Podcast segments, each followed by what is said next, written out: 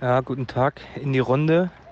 Hier spricht Sascha Thielert. Ich habe eine Frage, vor allen Dingen an äh, den Herrn Stieler.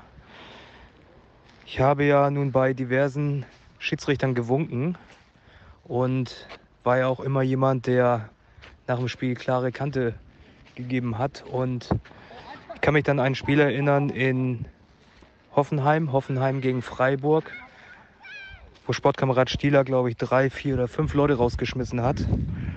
Und der andere Assistent Patrick Ittrich und meine Wenigkeit, wir einfach der Meinung waren, so kann man nicht pfeifen. Und dann haben wir in der Bahn später ihn uns geschnappt, ihn zur Rede gestellt und ihn auf unsere Art und Weise mal erklärt, dass das alles so nicht geht. Und ich finde, es hat gefruchtet. Aus Tobias ist dann ja doch noch ein ganz passabler Schiedsrichter geworden. Und äh, ich wollte mal in die Runde fragen, ob äh, ich mich sozusagen als Hobbypsychologe äh, bei euch bewerben kann und da vielleicht auch an der Uni mal so ein paar Vorträge halten kann. Alles Gute, bis bald, tschüss. Refitcom, der Podcast. Referee, Fitness, Community. Alles über Schiedsrichter. Mit Patrick Ittrich.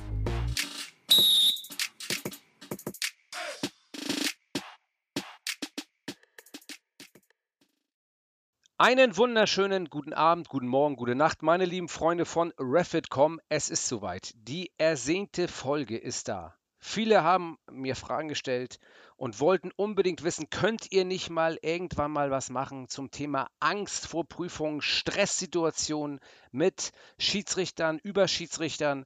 Könnt ihr da was tun? Könnt ihr da was machen? Und natürlich, liebe Freunde, wir können was machen. Ihr könnt es euch nicht vorstellen. Ich habe das Beste eingeladen, was es auf dem Markt gibt. Wirklich mit Abstand das Beste, was es auf dem Markt gibt. Den Sportpsychologen des Vertrauens. Dr. Ole Bentin ist bei uns am Start. Ole, ich grüße dich mit einem herzlichen Grüß dich. Ich grüße euch auch. Äh, danke für die Einladung. Sehr gerne. Und meine lieben Freunde, haltet euch fest, bleibt bitte sitzen, nicht ausrasten. Ich weiß, bei Ole seid ihr schon komplett freigedreht, aber jetzt wird es wirklich, wirklich, wirklich unfassbar gut.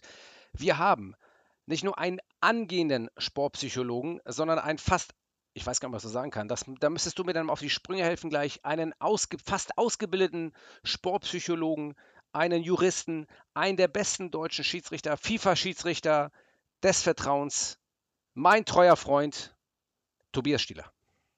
Ja, moin zusammen, guten Morgen, guten Abend, gute Nacht. Ja, ganz genau. Lieber Tobias, ich freue mich, dass du heute hier bist und Ole, du musst erstmal einmal ganz kurz die Füße stillhalten. Tobias hatte einen Wunsch und ich werde ihn diesen Wunsch gleich zu Anfang erfüllen. Tobias. Patrick. Du bist ja kein Hamburger Schiedsrichter im Sinne des Landesverbandsrechtes, könnte man sagen, richtig? Das könnte man so sagen, wobei Wohnrecht schlägt Verbandsrecht, also von daher gesehen eigentlich schon. Okay, aber nichtsdestotrotz, du pfeifst eigentlich für die SG Rosenhöhe. Das ist im Hessischen Landesverband, das liegt bei Frankfurt in der Nähe oder ist es sogar in Offenbach, ist auch egal. Tobias, trotzdem stelle ich dir die Frage, ich habe sie haben ich habe sie auch Bibiana schon gestellt, ich habe sie auch Robert Schröder schon, äh, schon gestellt. Ist es für dich ein großes Problem, dass auch du nicht Norddeutschlands Nummer 1 bist? Patrick, vielen Dank erstmal für die Frage, ähm, auf die ich schon sehnsüchtig warte. Und ich muss dir sagen, es war ein langer, schwerer und auch schmerzlicher Prozess, an ja. dessen Ende aber nunmehr die Erkenntnis und einfach auch die Akzeptanz steht und stehen muss. Du bist Norddeutschlands unangefochtene Nummer eins. Jedes Mal, wenn ich dich sehe, in der Bundesliga, in der zweiten Bundesliga und jetzt am Wochenende, vergangenes Wochenende in der dritten Liga bei ja. Viktoria Berlin, da muss ja. ich sagen, da fehlt noch viel zu 100 Prozent. Also nicht bei dir, sondern, sondern bei mir. Ja.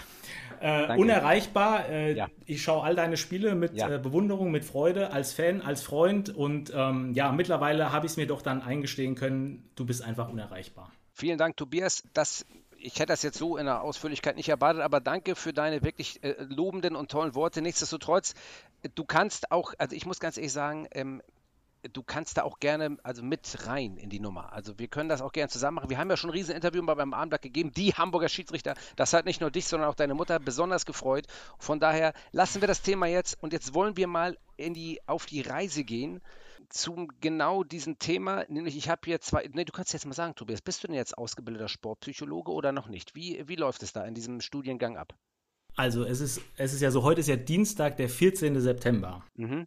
Am Freitag, den 17. September, ab 12.30 Uhr bin ich fertiger, ausgebildeter Sportpsychologe mit Master Degree und ähm, dann geht das richtig los. Das ist ja unfassbar. Kann man denn dazu jetzt schon gratulieren? Oder Nein, um Gottes Willen. Also die Masterarbeit habe ich, hab ich geschrieben. Du warst ja auch Teil der Masterarbeit, Patrick. Richtig, also ja, weil ich bin ja auch Master uh, of the Universe wie He-Man früher, aber ist egal, ja? Korrekt, du warst ja Teil der Masterarbeit. Ich habe ja über Schiedsrichter in der Bundesliga geschrieben. Ja. Und ähm, du hast natürlich einen großen Anteil an dieser Masterarbeit und am Ende auch an der Note, weil ich sage mal, ohne dich wäre es natürlich wieder nichts gewesen. Ja. Aber äh, du hast ja. quasi die Masterarbeit gerettet und äh, bitte nicht vorher gratulieren, aber ab äh, Freitag 12.30 Uhr. In Ordnung, so machen wir das. Ole, diesen Weg hast du ja schon lange hinter dir. Ähm, wie war das für dich?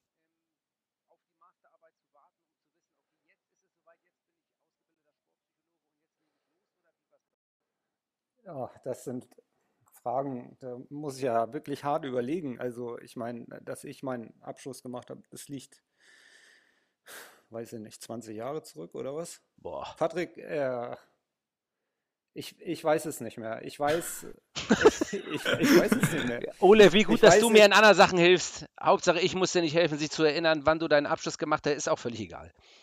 Ist auch völlig egal. Das Einzige, das ist, äh, was mich traurig stimmt, ist, dass ich nicht so einen Support hatte, dass äh, solche Top-Leute wie ihr seid, euch gegenseitig so hochcheert, das, äh, das habe ich wirklich ernsthaft vermisst. Und, äh, aber ihr könnt mich gerne auch in, jetzt während der, des Interviews oder der, der Sendung gerne auch äh, loben. Also äh, dann bin ich nicht abgeneigt.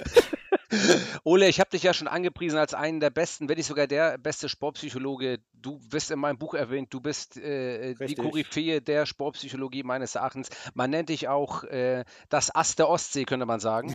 Ja.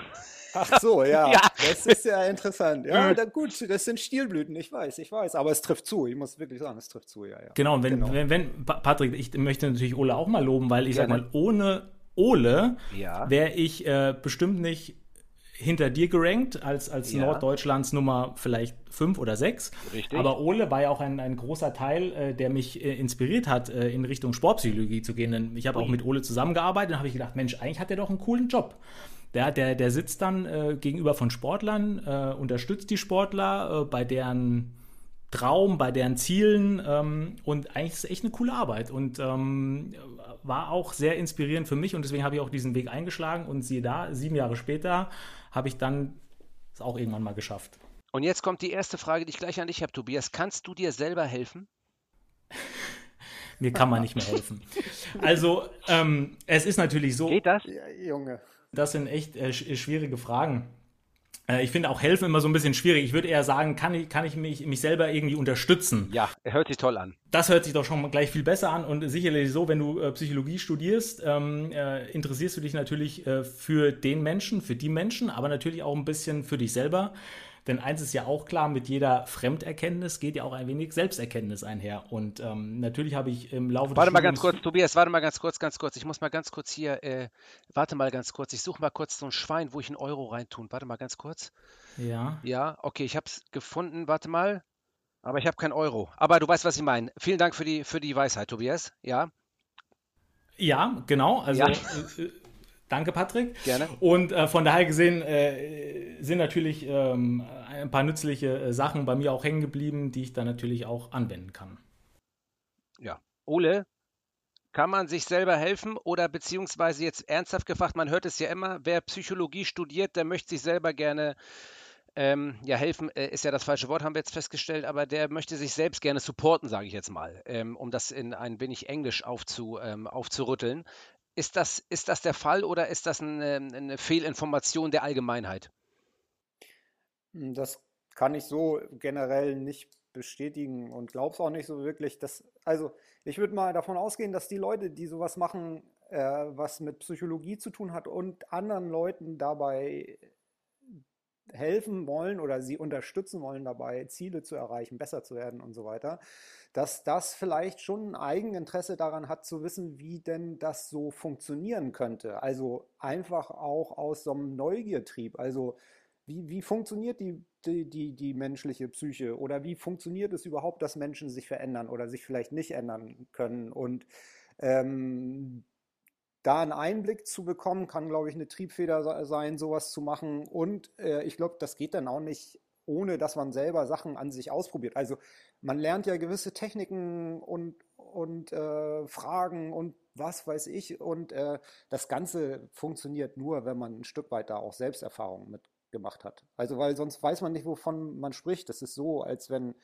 jemand Fußball spielen will oder so, aber eigentlich nicht an den Ball geht oder so. Funktioniert einfach nicht. Und so ist das miteinander verbunden. Also ich würde den Leuten jetzt nicht per se immer unterstellen, ja, das ist aus dem, irgendwie aus einer Schwäche, weil die sind selber irgendwie strange und deswegen müssen die sowas studieren, damit sie damit klarkommen oder sowas. Eher das Gegenteil. Eher der, der Impuls, unterstützen zu wollen und ein Interesse daran, wie funktioniert das Ganze denn. Genau, Patrick, und bei, bei mir war es ja auch ein bisschen, muss man natürlich sagen, du warst ja auch lange in meinem Gespann und das hat natürlich auch äh, Spuren hinterlassen und die musste ja, ja irgendwie, wie soll ich sagen, heilen. Äh, da muss Tobias, man daran arbeiten, ja. Da muss man daran arbeiten und genau, du hast im Endeffekt du hast den Nagel auf den Kopf getroffen. Ich versuche jetzt mal euch die Frage hier über das Mikrofon vorzuspielen und ich werde sie nachher einbauen, damit die Leute die Frage auch richtig gut hören. Ich hoffe, ihr könnt sie verstehen. Ich habe natürlich in der Schiedsrichterwelt mich ein wenig umgehört.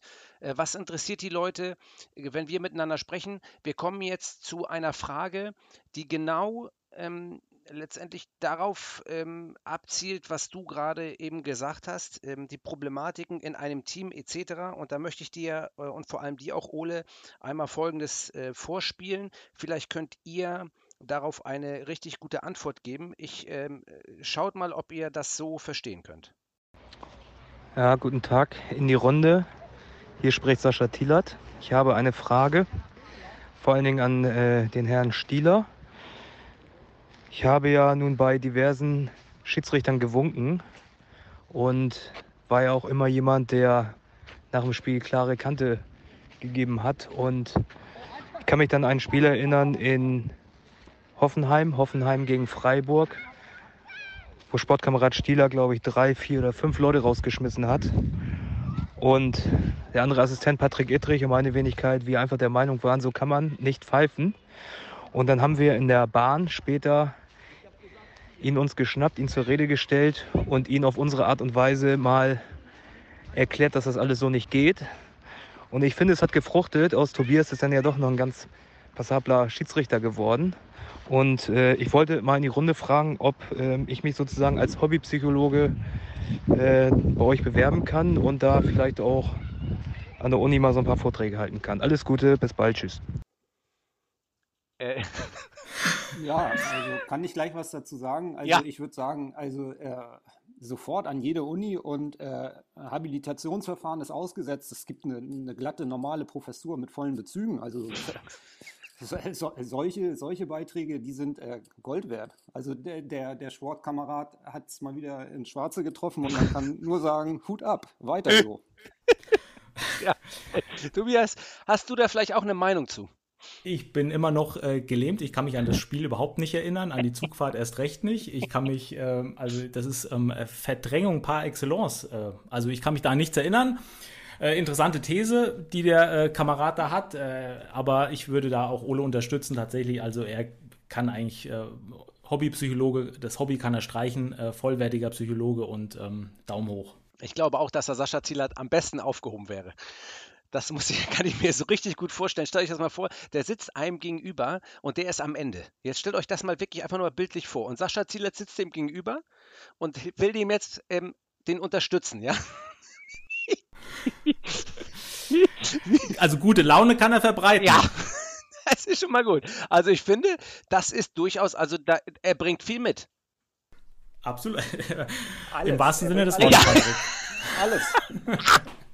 Genau. Gut, okay. Also, das war die, äh, das war die Retourkutsche. Jetzt. Das war die Retourkutsche. Wer austeilt, muss auch einstecken können. Aber jetzt in der Tat, und jetzt sind wir beim Thema und jetzt. Ähm, Warte mal kurz. Also, ja, oh, Ole. Darf ich noch mal kurz unterbrechen? Ja, Gerne. mir fällt da eine Passage ein, die auch noch mal äh, die Fähigkeiten äh, von dem Sportskameraden Thieler äh, unterstützt. Also. Ja äh, wenn ihr euch daran erinnert, wir waren noch mal zusammen essen und da war er in der Lage, anhand des Kostüms, das eine Frau getragen hat, zu erkennen, was für einen Beruf sie hat. Ja. Stimmt. Klingeln da bei euch die Glocken? Also bei mir nicht. Ich kann mich erinnern, weil wir so eine Diskussion öfter haben, denn wir ähm, diskutieren auch oft äh, über die Fingernägelfarbe von Frauen. Aber das ist ein anderes Thema. Es kommt zum irgendwann noch ein anderes Mal dran. Ähm, aber ich, ich meine mich erinnern zu können, Ähm, äh, war das, äh, ja, aber es wird nicht Also es die, war die es wird nicht die Farbe Kellnerin gewesen sein. Ne? Nein, das war eine nette Dame, die nebenan am Tisch saß und die er ansprach, äh, ob sie bei Air Berlin arbeiten würde, weil sie ein rotes Kostüm äh, tragen würde. Stimmt. Stimmt. Also, also die Auffassungsgabe und das, was er alles mitbringt, wolltest du nochmal sagen, das deut, da deutet viel darauf hin, dass er nochmal umschulen sollte, ne? Ja, genau. Dann hätten wir Sascha Zieler jetzt auch abgearbeitet.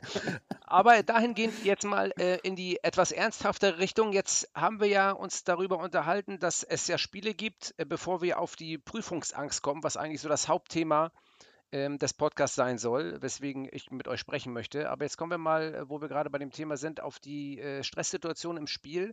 Gerade bei einem Spiel, das jetzt in die Hose geht. Da habe ich ja auch des Öfteren schon mich oft mit Ole unterhalten. Äh, Tobias, wie ähm, siehst du das als aktiver Schiedsrichter und als jemand, der jetzt äh, am Freitag hoffentlich alles äh, äh, besteht, oder als ausgebildeter Sportpsychologe? Wie verarbeitet man Spiele? Ich weiß, du hast da eine ganz eigene, du, ganz eigene Art und Weise. Viele ha- nagen sich die Fingernägel aus. Äh, wie gehst du an so ein äh, Spiel ran, was du in den Sand gesetzt hast? Das ist natürlich äh, schon häufig vorgekommen, deswegen habe ich auch ganz äh, große Erfahrungen damit. Selbstverständlich. Naja, al- also mittlerweile ist ja dann tatsächlich so, dass ich mir halt äh, einfach äh, die Fehler, die passiert sind, anschaue und äh, versuche, sie nicht ein zweites Mal zu machen. Also ähm, es ist nicht so ein eher ein, ein, ein, ein Rückblicken in Scham und äh, Schande, sondern eher ein äh, Akzeptieren der Fehler und äh, schauen, woran es gelegen hat und was ich besser machen kann. Und dann äh, muss ich natürlich bei Fehlern auch nochmal unterscheiden. Also ich persönlich unterscheide bei Fehlern immer, ähm, kann ich irgendwas anders machen, hätte ich was anders machen können, kann ich mir einen Vorwurf machen oder eben nicht. Also ähm, als, als Beispiel, ich hatte äh, letzte Woche Dienstag habe ich äh, WM-Quali gepfiffen in Dänemark gegen Israel und kurz, kurz vor Schluss gab es ein, ein, ein, ein Konter, ein, ein Foulspiel an der Strafraumkante, für mich deutlich innerhalb. Ähm, und äh, wurde dann durch den VA korrigiert, weil äh, der, der Kontakt eben, weiß ich nicht, 5 cm außerhalb war. Kann ich da irgendwas besser machen? Kann ich mir da einen Vorwurf machen? Nee, kann ich nicht. Also von daher gesehen, das sind halt äh, Fehler dann einfach, die äh, passieren. Und bei Fehlern, bei denen ich mir einen Vorwurf machen kann, da versuche ich dann einfach aufzuarbeiten. Und natürlich frage ich auch immer Sascha Thielert, was ich besser machen kann. Das ist nachvollziehbar. Äh, Ole, ähm, hast du da, in, in, also es geht ja letztendlich darum, wenn man jetzt so Spiele nimmt, jetzt, ich sage, es gibt ja die vermeidbaren und unvermeidbaren Fehler, von denen Tobias spricht, äh, jetzt sage ich mal mehr oder weniger. Wenn es aber wirklich zu so einem Spiel kommt, was total in die Büchse geht, ähm, ähm, und Schiedsrichter oder wie ich zum Beispiel berichtete davon, ähm, wie würdest du, was würdest du als ersten Ansatz jemandem empfehlen? Äh, das kann ja auch in der Bezirksliga, in der Landesliga sein. Was würdest du so einem jungen Schiedsrichter empfehlen? Äh, was soll er als erstes tun? Ähm, damit es ihm nicht schlecht geht, damit er sich nicht schlecht fühlt am nächsten Tag, weil das, das, äh, das trägt ein ja äh, durch den ganzen Tag, durch den nächsten Tag, auch ein Bundesliga-Schiedsrichter oder auch ein Zweitligaschiedsrichter trägt es ja durch den nächsten Tag. Was kann man denen so als Ad-Hoc-Möglichkeit empfehlen, was man ähm, äh, machen kann, damit es einem nicht so scheiße geht? Das ist eine gute Frage. Also, ich hätte jetzt erstmal äh, in erster Linie an das Spiel selber gedacht, also was passiert im Spiel. Da hattest du ja jetzt nicht so ganz abge drauf abgezielt. Ähm, könnte ich was zu sagen, vielleicht auch später. Ähm, jetzt nach dem vergeigten Spiel, es ist immer so eine Sache. Also das eine wichtige Sache äh, wäre zum Beispiel die Presse zu meiden. Also in dem Moment, wo das Ganze noch nicht abgekühlt ist, äh, darüber Gedanken zu machen äh, oder sich damit zu, äh, zu beschäftigen oder es zu vertiefen, was andere über einen sagen oder schreiben. Das ist Ja. auf jeden Fall zu meiden. Also das ist, glaube ich, eine Möglichkeit, da eine Distanz reinzubringen. Ich weiß nicht, ob es bei einem ähm, Schiedsrichter, der nicht so einer hohen Liga ähm, pfeift, ob der in, in die Presse kommt, vielleicht in die Lokalpresse oder so, aber ich würde es da auch vermeiden, quasi über, über WhatsApp oder wie auch immer in Gruppen zu gucken, was wird da geschrieben und wer schreibt was und so weiter und so fort. Also das auf jeden Fall unterlassen. Das ist eine Sache. Nicht tun. Tun wäre gut, wenn man, ähm, wenn man eine Person hat, von der man weiß, mit der kann man konstruktiv diese ganze Geschichte besprechen. Also, gibt es jemanden äh, im Bereich der Kollegen, der sachlich, fachlich, äh, relativ neutral mit einem darüber sprechen kann, dass man in so eine Situation kommt, wie Tobi gesagt hat, äh, dass Fehler als Feedback genutzt werden können. Was kann ich besser machen? Wichtig ist natürlich, dass man ein bisschen, wie gesagt, äh, runterkocht oder abkühlt, also eine emotionale Distanz zu dem Ganzen kriegt, weil aus einer negativen Emotion spricht sich, glaube ich, oder lässt sich schlecht äh, konstruktiv über sowas nachdenken. Das heißt, alle Möglichkeiten, die Distanz schaffen, sind wichtig. Und wenn das ist, äh, ich muss mich auspowern über irgendwie einen anderen Sport oder ich spiele Gitarre oder was auch immer. Also das wäre der Punkt, dass sich äh, jeder Schiedsrichter oder jede Schiedsrichterin mal zurechtlegen sollte, was sind, was sind Ressourcen, was sind Sachen, die mich stärken, die mich dazu bringen, dass ich in aus einer Situation, die mich in eine Schwäche bringt, äh, ein Stück weit rausholen und mir sowas wie eine Stabilität zurückgeben können, die mich wieder stärken. Also was sind quasi Regenerations- und äh, Nährquellen, die in meinem Umfeld sind. Also oft sind es Personen oder Tätigkeiten und äh, das ist immer ganz individuell und ich würde da eigentlich sagen, sollte, sollte jeder oder jede ein bisschen nach Fahnden und sich dann äh, einen kleinen Werkzeugkoffer zusammenstellen. Super, super Hinweis. Ole, äh, Ole sag ich schon. Äh, Tobi, hast du da was hinzuzufügen als, äh, als Mann, der frisch, frisch von der Uni kommt? Als Mann, der frisch von der Uni kommt, äh, kann ich äh, Ole nur beipflichten und insbesondere das Gespräch mit einem neutralen Dritten wirkt doch dann schon Wunder. Und ähm, klar kann der auch aus dem Schiedsrichterbereich kommen. Idealerweise ist es aber jemand ganz externes, der mit äh, der ganzen Schiedsrichterei nicht viel am Hut hat ähm, denn diese Sichtweise von außen, die wirkt doch dann schon manchmal äh, Wunder und einfach, es ist einfach gut, dann drüber zu sprechen. Ähm, diese, diese Erlebnisvermeidung, die Ole ansprach, äh, kann ich natürlich auch nur unterstützen. Also es macht natürlich äh, keinen Sinn, also jetzt in unseren, sage ich mal, Gefilden sich dann noch äh, sämtliche Presseartikel durchzulesen ja. und äh, das bringt natürlich nichts, aber auch auf unterer Ebene ähm, gibt es ja äh, lokale Berichterstattung und ähm, äh, diverse Foren, die man dann besuchen könnte äh, um dann nur zu lesen, wie schlecht man eigentlich gewesen ist. Ähm, aber dieses äh, Sprechen mit einem, einfach darüber sprechen mit einem neutralen Dritten, das macht ähm, sehr, sehr viel Sinn. Vielen Dank. Damit hätten wir schon einen wesentlichen Punkt abgearbeitet. Lutz Wagner fragt an Tobias. Hast du eine Struktur bei der Lösung von komplexen Aufgaben? Denn nur das hilft. Thema Chronologie und Wertigkeit. Also freut mich, dass Lutz das fragt. Das hätte er auch gerne mal in seiner oder während seiner aktiven Karriere fragen können. hätte vielleicht auch was geholfen. Gott, ist es böse. Hoffentlich ja. hört er das nicht. Hört nee, das, das? Hört, nein, das, das hört kein Mensch. Nein, nein, das kann man nicht rausschneiden. Nein, nein, das passt schon. Alles gut. Aber natürlich passt das schon. Das, das, das passt, naja. Also bei uns Schiedsrichtern ist es ja tatsächlich so, wir können ja eigentlich nicht trainieren. Punkt. Also, wir können natürlich draußen laufen gehen, wir können in den Kraftraum gehen, wir können uns auch irgendwelche Szenen angucken, aber richtige Entscheidungen können wir eben nicht trainieren. Und das ist natürlich, äh, da hilft natürlich die Sportpsychologie mit dem, mit dem mentalen Training, also man, dieses, dieses planmäßige, bewusste Vorstellen von Handlungen ohne gleichzeitige Ausführung, ähm, kann bei sowas helfen. Und sowas mache ich zum Beispiel auch. Und da gibt es, es gibt ja so, wie soll ich sagen, Schlüsselmomente der Spielleitung, möchte ich es mal bezeichnen. Nehmen wir mal äh, das Beispiel eines, eines Strafstoßes. Also da dringt irgendein Stürmer in den äh, Strafraum ein und dann ist natürlich wichtig, klaren Kopf behalten, sich eben zu überraschen lassen und einen gewissen, wie soll ich sagen, Automatismus in die Handlung zu bekommen. Und das kann ich natürlich mit äh, mentalem Training wunderbar machen. Da habe ich dann einen Ablaufplan, ich habe eine Handlungsvorstellung äh, entwickelt, ich habe sogenannte Schlagwörter, die ich mir immer sage, immer wenn jemand in den Strafraum kommt, äh, sage ich mir äh, drei Schlagwörter, die mich dann eben vor hoffentlich einem falschen Pfiff bewahren. Und das kann ich trainieren, das muss ich auch trainieren. Das hilft nichts, wenn ich das äh, vorm Spiel dreimal mache, sondern äh, wie, wie körperliches Training, eben nur Training für den Kopf. Und ähm, so kann man solche Schlüsselmomente der Spielleitung ähm, ja, eben trainieren und besser damit werden. Sehr guter Hinweis, Tobias. Das ist hier alles, das ist hier alles für die Schiedsrichter und Schiedsrichterinnen der unteren Klasse auch. Das sind richtig gute Hinweise. Das freut mich total. Und jetzt Frage an Ole von Lutz Wagner. Prüfungsfragen so kurz und knapp wie möglich oder durchaus auch detailliert und komplex, dass sie eine echte Herausforderung sind. Wie schaffe ich es, die Stresssituation vom Platz gut in der Frage wiederzuspiegeln? Da geht es ihm wahrscheinlich um die Sache Lehrwart. Wie kann ich äh, das, was ich auf dem Platz ähm, ja, erlerne oder erlernen möchte, ähm, schriftlich wiedergeben, sodass die Leute es verstehen?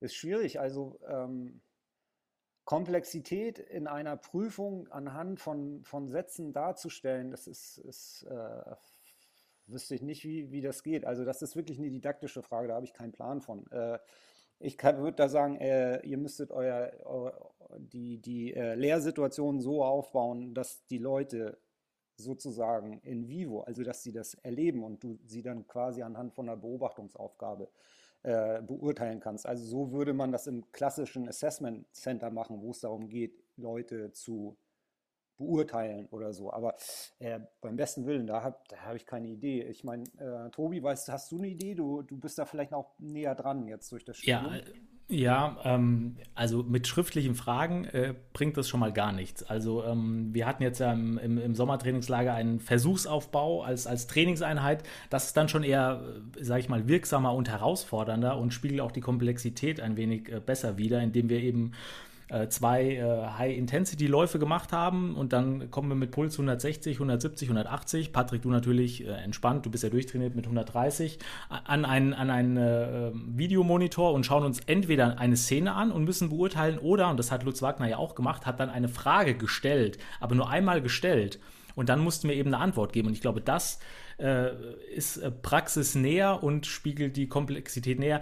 Schriftlich ähm, geht das nicht. Also äh, das sind, das sind einfach nur Theoriefragen, da ist das ganze Setting auch auf Theorie ausgelegt und ähm, das ähm, ist eine nette Frage, aber funktioniert so nicht. Vielleicht ist es besser, wenn ihr euch das mal anhört. Topspiel der dritten Liga an der Bremer Brücke, VfL Osnabrück, Eintracht Braunschweig. Leider heute ohne VA, dafür aber mit Schiedsrichter Tobias Stieler und Assistent Sascha Thielert. Beide leiten mit ihrem Kollegen das Spiel bis dato äußerst souverän. Plötzlich ein Fahnenzeichen von Sascha und auch die Meldung, schau mal zum Osnabrücker Tor.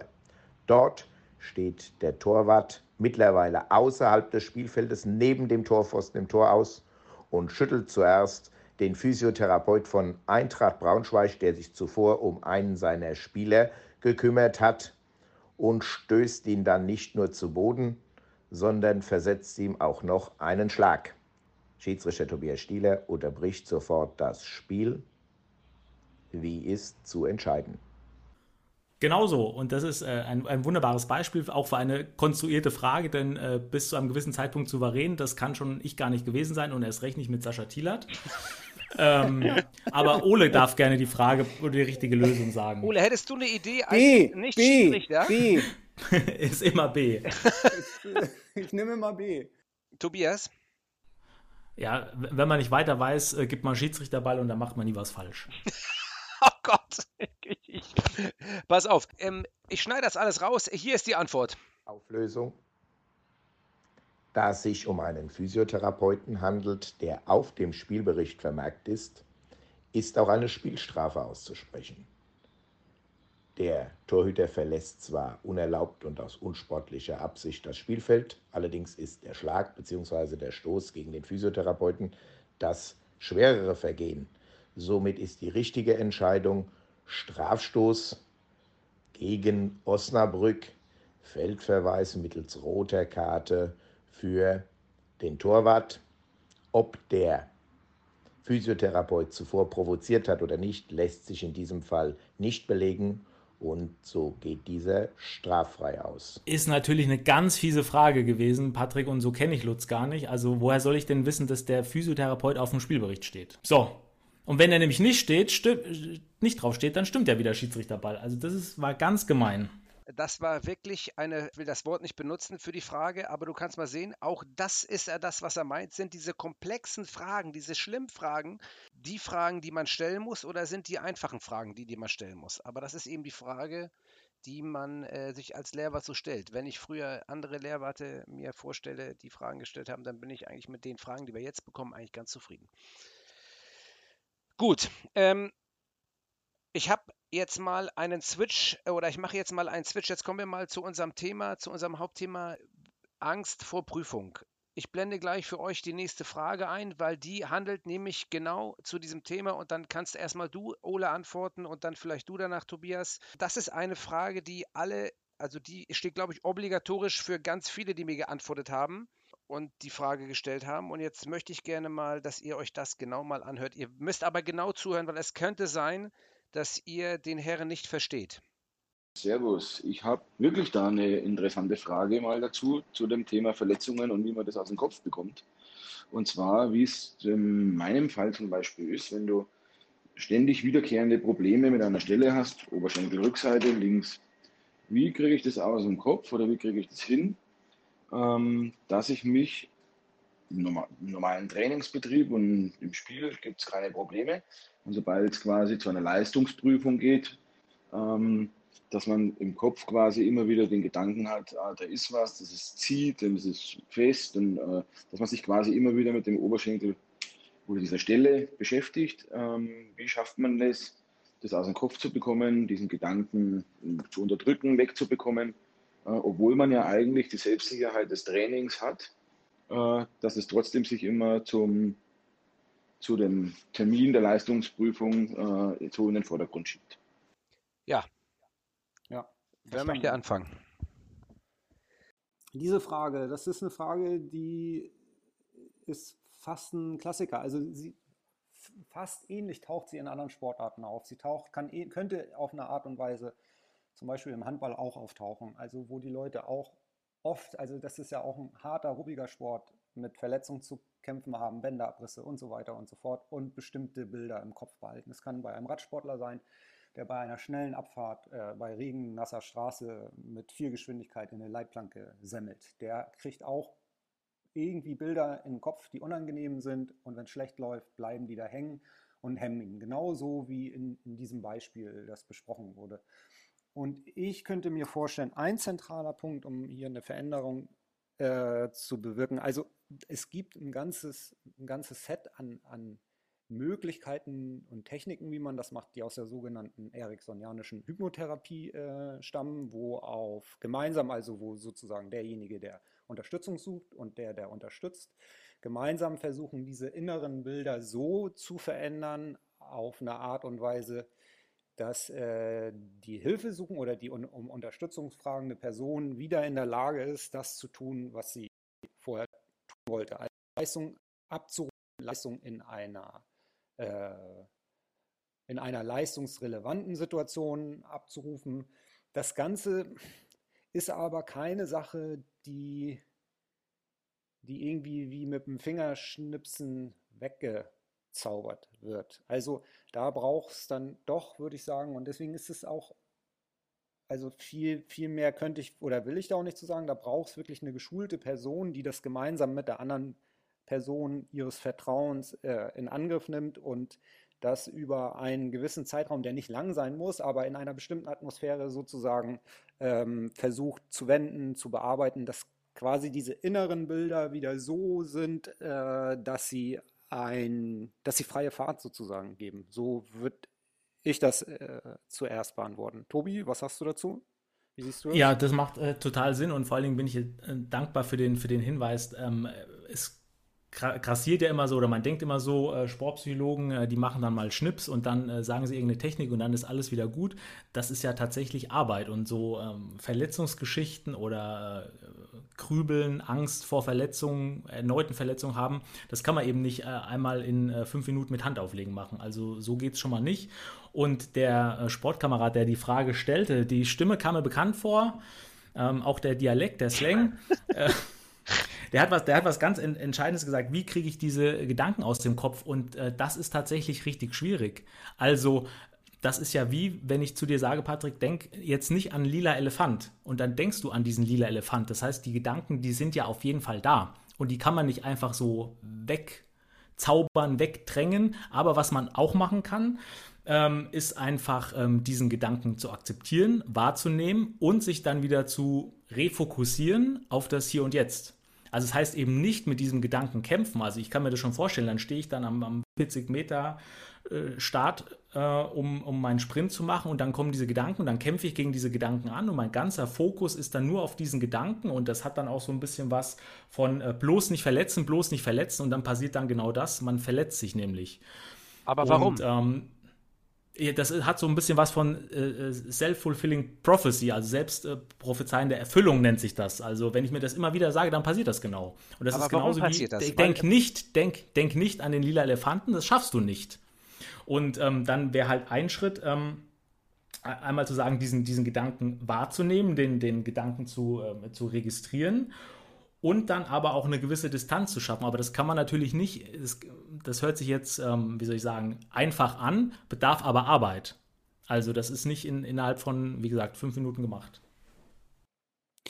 Ja, und um die Frage des Warums nochmal zu beantworten, wahrscheinlich äh, naheliegend ist es aus gedächtnispsychologischer Sicht, würde ich mal sagen, es ist einfach so, dass sich äh, Erinnerungen, die mit negativen Emotionen und Gefühlen gepaart sind. Und je heftiger diese äh, Gefühle sind, umso stärker quasi in, äh, in das Gedächtnis einschreiben. Also das ist, ist einfach, manche sagen, das ist ein evolutionärer Mechanismus. Ich meine, das wird für vieles bemüht, Evolution und so weiter. Nichtsdestotrotz, es scheint diesen Mechanismus bei den Menschen einfach zu geben. Also je unangenehmer ein Ergeb äh, Ereignis mit, äh, mit, also je unangenehmer vom Gefühlserleben das ist, desto stärker wird das quasi äh, abgespeichert.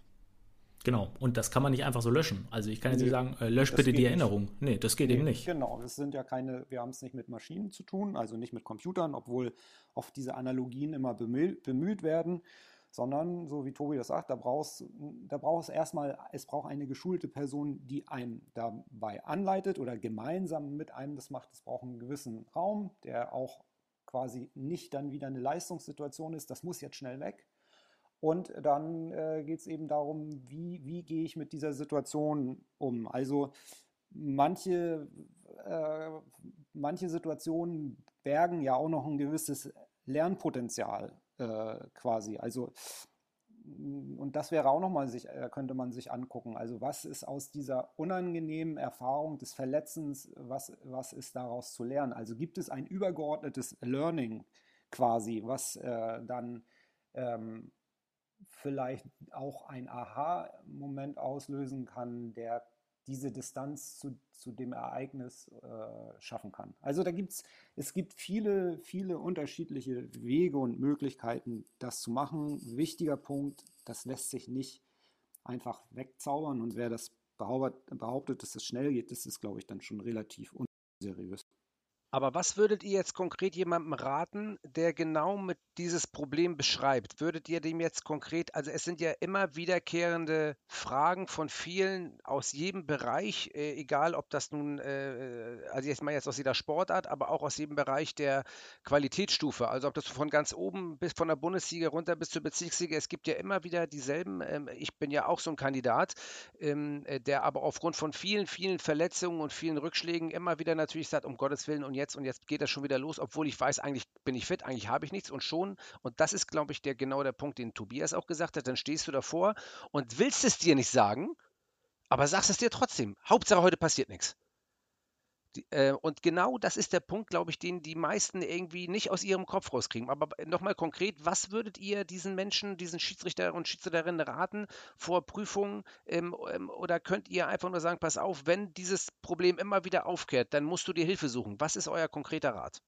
Naja, du kannst ja, du kannst ja zum einen schon mal Voraussetzungen schaffen, äh, die den Stress ein wenig lindern. Also es fängt ja dann äh, mit äh, ganz banalen Sachen an, indem du eben ordentlich trainierst, äh, ordentlich schläfst und ordentlich isst. So, das ist schon mal das Erste. Also da, ich meine, wenn ich natürlich äh, schlecht esse, schlecht schlafe, dann äh, erhöht sich natürlich auch wiederum die Wahrscheinlichkeit von Verletzungen. Und dann äh, würde ich halt einfach mal im konkreten Fall nachfragen, was denn, was denn derjenige oder diejenige schon alles gemacht hat, um diese Gedanken aus dem Kopf zu bekommen. Und dann äh, wird da eine ganze Reihe von äh, ja, Erlebnisvermeidung beschrieben werden von äh, emotionaler äh, Vermeidung. Und ähm, das ist ja genau das Problem. Dieses Ankämpfen gegen den Gedanken, das ist das Problem und eben nicht die Lösung. Also das heißt, ähm, einfach diesen Gedanken, die da kommen, bewusst wahrnehmen, akzeptieren und sich auf das zu fokussieren, was vor einem liegt, nämlich der 40-Meter-Lauf mit diesem Gedanken. Jetzt sehe ich immer wieder Schiedsrichter auch, äh, ne, die fassen sich dann immer an dieselben Stellen auf einmal, es hat mal gezwickt oder es kommt zu einer Prüfung oder es kommt zu einem Spiel und man hat trainiert und dann fässt man sich immer wieder, man sieht das richtig teilweise, dann dass du, oder, oder man merkt es auch an sich selber, dann fässt man sich immer wieder an die Stelle, drückt da rein und ah, da war doch was, da ist doch was, äh, das kann doch nicht sein und ah, irgendwie, ich spüre da was. Ähm, ist, das, ist das immer dasselbe Muster? Ja, naja, gut, wenn man sich immer an die gleiche Stelle zur gleichen Situation fasst, dann könnte man fast sagen, dass das ist ein Muster. Also ja, äh, das ist, ist ein Muster, genau. Nochmal der Punkt, äh, wichtig ist, glaube ich, ähm, auch das, was Tobi gesagt hat, dass also erstmal die, eine, eine möglichst gute, solide Routine vorher, also etablierte Sachen, die man vorher macht, die äh, einen in einen guten Funktionszustand bringen, das zu pflegen, ist eine große Hilfe. Also äh, je stärker und äh, mit breiterer Brust man da reingeht, desto weniger Auswirkungen oder je, desto weniger Raum können dann solche Gedanken auch äh, greifen. Und ein wichtiger Punkt ist eben auch äh, die Möglichkeit, beziehungsweise ähm, sich Sachen zu schaffen, wie man eine Umfokussierung schafft. Also das, was Tobi als selbst, selbsterfüllende Prophezeiung äh, bezeichnet hat, ist es ja so. Also ich drücke auf die Stelle, wo es wehgetan hat. Das ist ja der, der Mega-Anker quasi. Also äh, ein nonverbales Schlagwort, um sich in einen negativen Schlüsselmoment, also um den zu aktivieren. Also ich denke, das, ist, das sind so Sachen, ähm, wo vielleicht auch eine gewisse Bewusstheit schon helfen kann. Also wenn jemand so weit ist und das an sich selber bemerkt, dass er anfängt, an den Sachen, die wehtun oder vielleicht wehtun könnten, rumzuzuppeln, das versuchen zu unterlassen, äh, könnte auch schon eine Hilfe sein, so banal sich das anhört. Also äh, alles das, was quasi äh, etwas anderes ist als das andere Programm, das äh, würde auch schon helfen können. Und es geht dann, glaube ich, auch ein Stück weit immer um graduelle Abstufung des, des Besser. Also es gibt, glaube ich, keine Garantie darauf, dass diese Gedanken nie wieder auftauchen werden. Also die kann keiner geben. Hilfreich ist es doch oder sinnvoll wird es dann in dem Moment, wenn die Person äh, quasi äh, mehr Verhaltensmöglichkeiten hat. Also wenn sie nicht so reagieren muss, wie das Muster immer vorgegeben hat, sondern wenn sie stattdessen noch B und C im Verhaltensrepertoire hat. Also ähm, ich glaube, darum geht es. Es geht äh, nicht darum, irgendwas wegzumachen, sondern es geht darum, andere Verhaltensmöglichkeiten wieder quasi äh, zu unterstützen, dass die die Oberhand gewinnen können. Genau, also am Ende des Tages einen guten Umgang damit zu finden. Wie du sagst, den Richtig. Gedanken wird man so leicht nicht äh, rausbekommen. Geht auch nicht. Aber äh, was macht, was ist denn, wozu seid ihr denn da? Also. Ja, wir sind dazu da, dass Typen, dass Typen wie du, dass die auch mal eine gute Leistung zeigen. Genau, und das ist, das ist schwerst dabei, Patrick. Also ja, das muss man ja auch mal selten, sagen. Es kommt selten vor, aber äh, manchmal ist es dann ja soweit. Und wenn es soweit ist, dann wissen die Leute, das ist ein Beitrag von Ole ja. oder Tobi zum Beispiel. Ich weiß das ja auch. Und deswegen, ich mache ja ständig Werbung für die Sportpsychologie, weil ich es ja so genial finde, weil es halt äh, äh, hilft und äh, unterstützend äh, jetzt für viele Schiedsrichter und Schiedsrichterinnen sein kann, wenn man sich darauf einlässt. Und ich glaube, das ist ja auch das A und O. Und ihr habt es ja auch immer wieder gesagt, ich muss das ja auch wollen, ich muss das Bewusstsein dafür entwickeln, ähm, das zu machen, darauf einzugehen, mich darauf einzulassen und auch äh, so selbstkritisch und vor auch so ähm, äh, klar mit mir zu sein, dass ich das auch möchte und mache. Und dieses ständige Üben vor den, äh, sag ich mal, vor den Spiegeln oder an wem auch immer, damit das Ganze automatisiert wird. Das, was du auch, Tobias, sagtest, gerade was auch ähm, in Spielen, ähm, an Abläufen äh, möglich und ist, was man trainieren kann, das kann man ja auch mit Hilfe machen durch einen Sportpsychologen. Und jetzt ist aber meine Frage, die ich nochmal habe, äh, zu guter Letzt nochmal, bevor ich noch eine, eine Wortmeldung habe, via Sprachnachricht, ähm, habe ich nochmal die Frage, wenn ich jetzt als Schiedsrichter der Bundesliga, zweiten Liga oder dritten Liga, klar, dann habe ich irgendwann natürlich auch ein gewisses Maß äh, an, an, an, äh, an, an, an Geld, wo ich mir das auch leisten kann. Jetzt gibt es aber auch vielleicht die Schiedsrichter aus der Regionalliga, äh, aus allen Sportarten, die ähnliche Probleme haben. Äh, die Schiedsrichter aus den Oberligen, die vielleicht irgendwann sagen, pass auf, ich möchte den Weg schaffen, aber irgendwie habe ich eine Blockade im Kopf. Ähm, jetzt wollen wir denen irgendwie helfen. Was habt ihr da eine Idee? Habt ihr da mal mit, seid, seid ihr da mal mit Verbänden ähm, unterwegs oder ist einfach ab einem gewissen Grad es erst möglich, weil es vorher gar nicht geht? Naja, also, äh, also die, der Weg in die Sportpsychologie oder zu einem Sportpsychologen, die steht ja äh, jedem frei. Und ähm, es wird ja sehr viel Geld investiert in, in äh, das äh, physische Training und dann gibt es eben auch das äh, psychische Training. Und ich wollte mal zu der vorangegangenen Frage noch kurz äh, etwas sagen, äh, nochmal zu dieser Prüfung. Oftmals ist ja tatsächlich auch so, ähm, dass das fiel mir jetzt gerade noch ein, dass ähm, wir messen halt dieser, dieser Prüfungssituation so eine unendliche Bedeutung zu. Also am Ende des Tages kannst du es ja auch mal ein bisschen reduzieren. Es ist ein Lauf. Punkt. Es ist ein 40-Meter-Sprint. Punkt. Es ist nicht mehr und es ist nicht weniger. Und ähm, diese Bedeutung, die wir diesem Event beimessen, die lässt uns natürlich auch verkrampfen. Also da könnte man natürlich dann auch mal dran arbeiten, was da für für Glaubenssätze hin, äh, dranhängen, so nach dem Motto, wenn ich das nicht schaffe, äh, bin ich ein Versager, dann bin ich raus, etc. Also daran könnte man auch nochmal arbeiten. Und ähm, aber wie gesagt, der Weg äh, zum Sportpsychologen steht ja jedem frei. Ganz kurz, äh, Ole, bevor du da jetzt äh, einhakst äh, und die Frage, äh, wie kann ich mir Sportpsychologen leisten, sage ich jetzt mal, nochmal ganz kurz, weil es mir da auch nochmal einfällt zu der Prüfungsgeschichte. Es ist ja so, ein Fußballer als Beispiel, ja, der hat keine Prüfung. Der ist verletzt, der wird wieder fit, der rennt und wenn er nicht mehr kann, dann äh, wird er wieder zum Physiotherapeuten geschickt oder zum Arzt und keine Ahnung was. Jetzt ist es bei uns so, äh, du arbeitest auf dem Event hin vielleicht sogar, was auch nicht gar nicht mal so klug ist, sondern du hältst dich mal die ganze Zeit fit. Jetzt weißt du aber konkret, okay, bei mir ist diese, das Bestehen dieser Prüfung abhängig davon, dass ich Spiele in der Bundesliga in der zweiten, dritten, vierten, fünften Liga leite.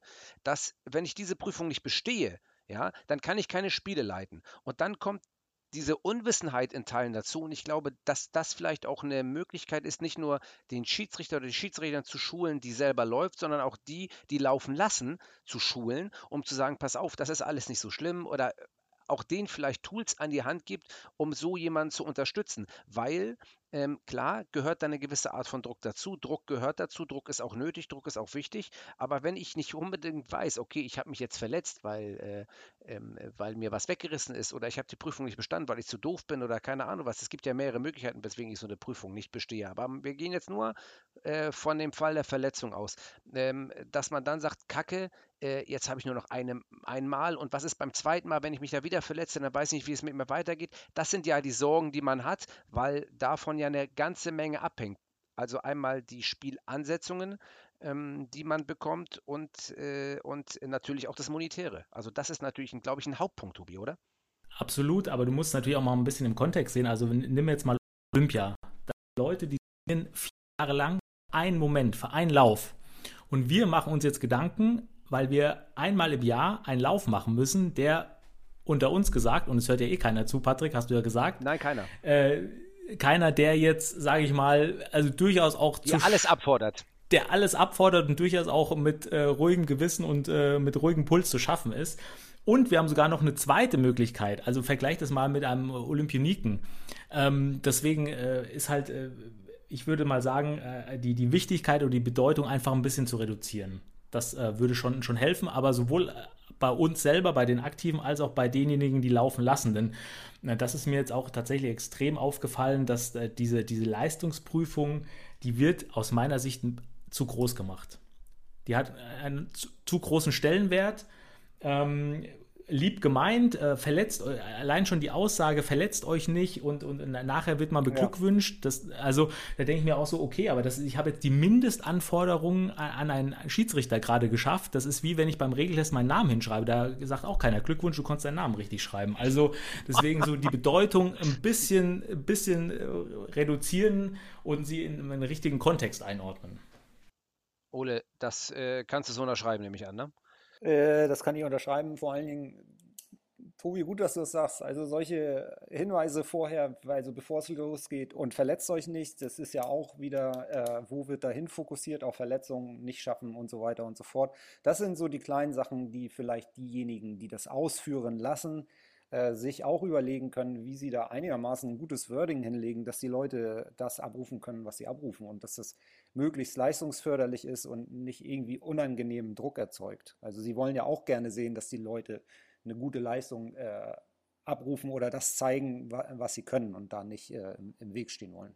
Korrekt, und es fängt ja allein auch beim Wording, bei so einfachen Sachen an. Also ich meine, ich muss ja nicht ins Programm unbedingt auch schreiben, äh, Leistungstest. Ich kann ja auch einfach schreiben FIFA-Lauf. Ich meine, jeder weiß ja, was gemeint ist, aber ich muss ich das dann immer noch prominent alles so Test und das weiß ja jeder.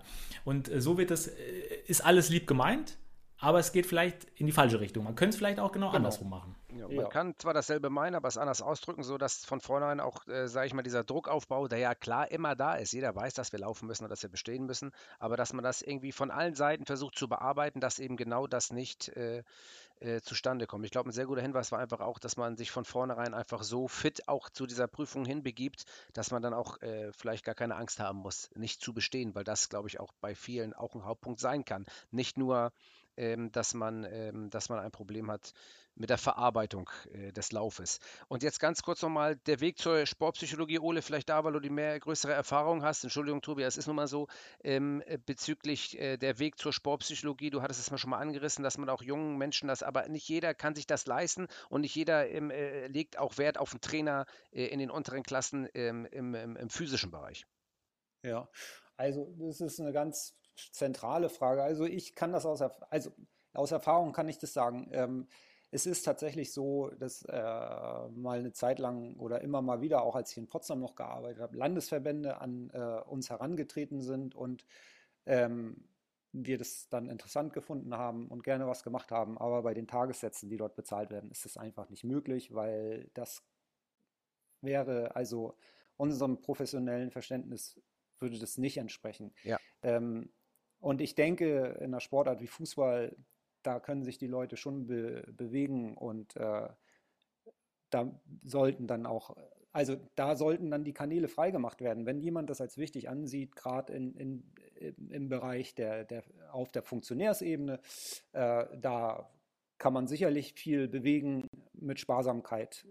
Das ist nicht der richtige Weg. Und ähm, gut wäre es natürlich, wenn man das etabliert kriegt, äh, dass man schon auf, in jungen Jahren auf den untersten Ebenen, es muss ja nicht wirklich jetzt ganz äh, fein ziseliert individuelle Beratung und so sein, aber dass man so ein paar äh, Tools den Leuten mit an die Hand gibt, die so immer gehen. Also Konzentrationsstrategien, Entspannungsstrategien und so weiter und so fort. Also dass da so wie ein Basis Know-how, wie äh, bringe ich mich in Form, auch ein Basis-Know-how, äh, wie kriege ich äh, mich kopfmäßig gut eingestellt oder was kann ich da alleine tun, dass es da einfach einen gewissen Werkzeugkoffer gibt, der äh, dann gefüllt wird und je höher die Leistungsklassen sind, dann wird es natürlich auch äh, individueller. Und das ist die Frage, bezahlt das der Verband und wenn nicht und die Leute äh, ein Interesse daran haben, dann ist es eben so, der Weg steht jedem offen. Das muss dann halt bezahlt werden. Es ist eben keine Kassenleistung. Also so leid mir das dann auch oft tut. Also natürlich wäre es gut, wenn jeder das frei äh, in Anspruch nehmen könnte, aber so funktioniert es eben nicht. Also wie gesagt, Personen oder Leute, ähm, die schon so weit sind, dass sie wissen, an, also jetzt gerade nochmal auf diese Verletzungs-Prüfungsangst-Paarung äh, zurückzukommen, die schon so weit sind, dass sie das für sich so klar identifiziert haben. Und wenn die das dann noch hinkriegen, sich mit einem Sportpsychologen oder mit einer Psychologin oder wer auch immer das, also wer dazu für qualifiziert ist, sich zusammenzusetzen und anzufangen, da, da zu arbeiten, würde ich sagen, das ist das ist die halbe Miete. Dann ist schon so viel Motivation und so viel Vorarbeit äh, geschehen. Dann passiert auf jeden Fall passiert auf jeden Fall, oder es ist sehr wahrscheinlich, dass Sachen passieren, die in eine richtige Richtung und unterstützend sein können. Und dann ist das Geld auch nicht zu schade. Also dann ist es gut investiert. Nee, und das ist, das ist ja das Interessante, Entschuldigung, wenn ich das auch immer höre, gerade wenn du jetzt auch körperliche Leiden hast, Muskelfaserriss oder du hast schon ewig was mit dem Rücken oder so, dann auf einmal kommen die Leute an und sagen, Ach, das ist mir jetzt alles egal. Hauptsache mir hilft jemand. Dann zahle ich auch 100 Euro mal eben dafür. Das ist mir jetzt alles egal. Patrick, hast du mal jemanden, kennst du jemanden, der da dem und dem helfen kann? Das ist dann alles egal. Aber geht so ein bisschen in eine andere Richtung, dann tut man sich schon wieder schwer. Also von daher äh, jeden ermutigen, der ähm, der Meinung ist, er kann äh, sich da auch anders unterstützen lassen, um das mal korrekt auszudrücken, dann ähm, hin, äh, der Weg zum Sportpsychologen ist jeden frei. Und, und Patrick, ja, bitte korrekt, um es noch zu ergänzen, das ist ja ein Investment in sich selbst. Also das natürlich ausstrahlt einerseits auf die Schiedsrichterei, aber natürlich ähm, ent entwickelt man sich ja auch weiter als, als Person oder als Persönlichkeit und ähm, deswegen ist es äh, also fast unbezahlbar, was Ole und ich und die ganz viel anderen äh, machen und ähm, ja. wenn man Ziele hat und die erreichen möchte, dann muss man eben auch investieren.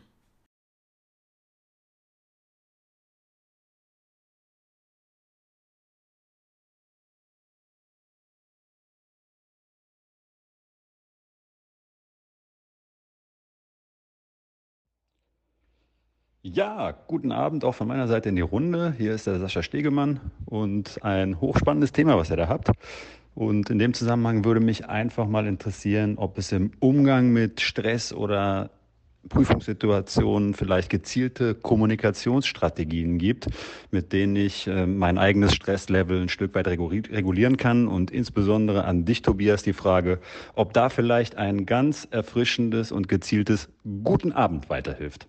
Also denn, vielen Dank. Ich bin sehr gespannt auf eure Antwort. das also, ist ein Insider, Sascha, ne? Das ist ein Insider. Also ähm, vielleicht mal äh, zur, zur, Erklärung: Sascha hat mal ein, ein hochbrisantes Spiel zwischen äh, Union Berlin und Hertha BSC Berlin gepfiffen. Ich saß ähm, im, im, Keller vor dem, vor dem Videobildschirm und äh, das Spiel war 18.30 Uhr und äh, Sascha Stegemann hat beide Spielführer erstmal wie in der Tagesschau begrüßt mit Guten Abend. Da war für mich das Spiel eigentlich schon gelaufen. Ähm, deswegen jetzt das als, als kleiner Insider und dieses äh, Guten Abend oder Patrick, dein Gute Nacht, das hilft ja. also immer. Ja, das auf jeden Fall. Genau, ja, das denke ich auch. Ähm, aber ich glaube auch die Frage, die er gestellt hat, da haben wir ja schon relativ viele Tools ähm, bereitgestellt jetzt und über viel gesprochen. Aber er meinte, er meinte ja kommunikative Tools. Ich weiß nicht, ob er damit meinte, dass man sich selber mit sich spricht oder das selber mit anderen spricht. Da ist, das ist mir noch nicht ganz klar. Ja, mir ist bei Sascha vieles nicht klar, aber das sind wahrscheinlich selbst, aber Sascha ist ja reich, der könnte sich ja durchaus Ole, Ole leisten, ne? das ja. muss man auch mal sagen. Ja. Aber. Ähm, äh, sind wahrscheinlich, wahrscheinlich äh, Selbstgespräche, Selbstanweisungen äh, äh, genannt, aber da haben wir jetzt ja nun auch schon drüber gesprochen. Also es hilft mit Sicherheit nicht, sich vorzusagen, äh, Gedanke, geh bitte weg. Ja. Dann lieber Ganz, doch das. Ich wollte jetzt auch noch euch die letzte Frage nämlich stellen, weil wir haben jetzt äh, fast 57 Minuten gequatscht. Äh, wunderbar unter einer Stunde. Wir wollten ein bisschen weniger machen, aber das ist wunderbar. Sehr interessantes Thema, das die Leute auch äh, sehr interessiert. Ich wollte euch nun bitten, ähm, aber vielleicht ist ja das auch schon die Überschrift, äh, nämlich die Überschrift für den Podcast selber festzusetzen. Da dürft ihr euch jetzt mal ähm, dran betätigen. Wie soll äh, der Podcast heißen? Das ist jetzt äh, schwierig. Ole. Gedanke, geh bitte weg. ja, Gedanke, geh bitte weg. Das ist jetzt aber schwierig. Guten Abend. Ja. Ja, genau.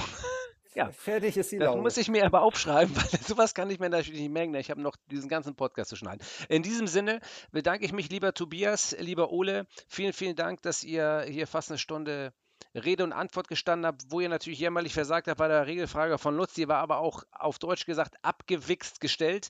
Ähm, da, ähm, ähm, äh, das ist wirklich fies von ihm, das sollte er nicht tun. Aber ähm, dafür seid ihr auch nicht hier in diesem Podcast gewesen, vor allem du nicht, Ole, um irgendwelche Regelfragen zu beantworten, äh, sondern um äh, deine Fachlichkeit und deine Expertise in Sache der Sportpsychologie äh, uns zu erklären. Das hast du äh, hervorragend gemacht. Ähm, ebenfalls du, Tobi. Vielen Dank dafür und wir sehen uns äh, bald. Ole, wir hören uns bald und Tobi, irgendwann jo. sehen wir uns auch mal wieder.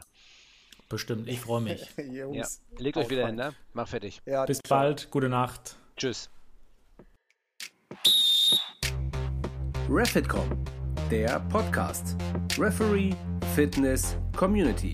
Alles über Schiedsrichter. Mit Patrick Ittrich. you